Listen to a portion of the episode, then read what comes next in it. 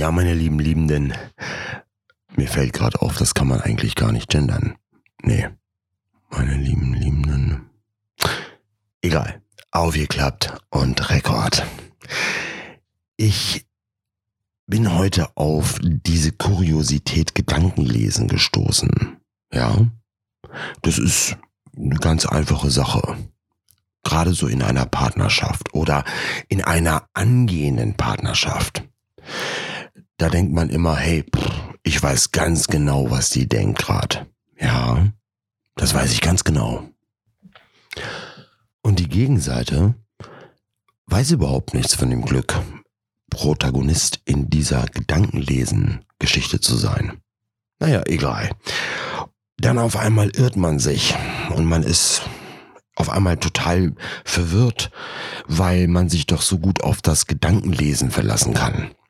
Und dann wird's auf einmal komisch, weil man die eigene Wahrnehmung irgendwie vorschiebt, mit seinem halben Arsch noch im Kopfkino drin sitzt und das ganze gerät auf einmal aus den Fugen.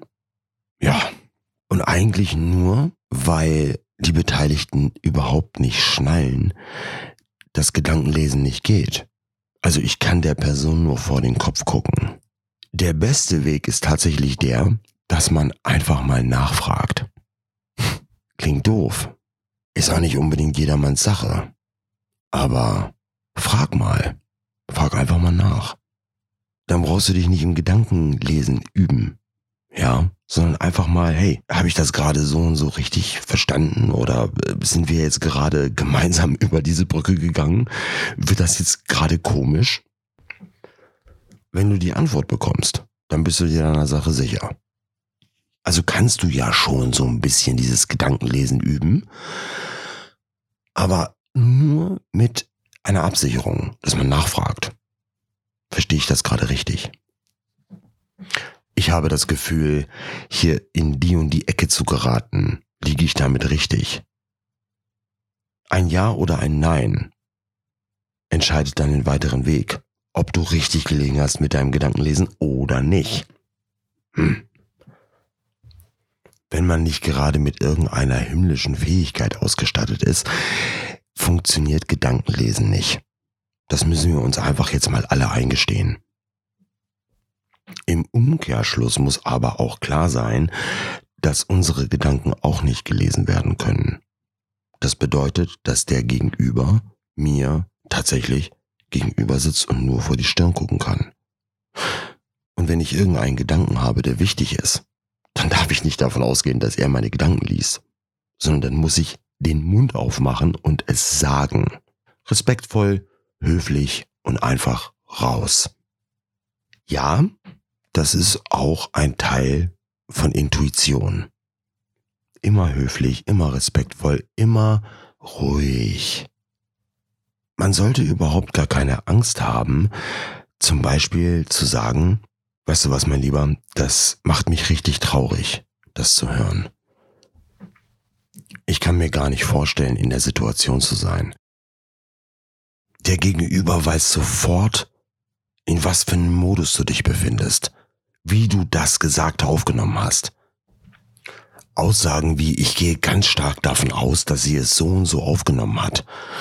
Das sind doch alles Mutmaßungen. Und wenn man wirklich vorankommen will, dann fragt man einfach kurz nach. Ist das jetzt so und so, wie du das aufgenommen hast? Ja, ich kann aus Erfahrung sprechen, aus persönlichem Umfeld. Als jemand, der es von außen betrachtet. Der meiste Krawall entsteht nur, weil Leute nicht miteinander reden und davon ausgehen, dass sie Meister sind im Gedankenlesen, weil sie ganz genau wissen, was der andere denkt.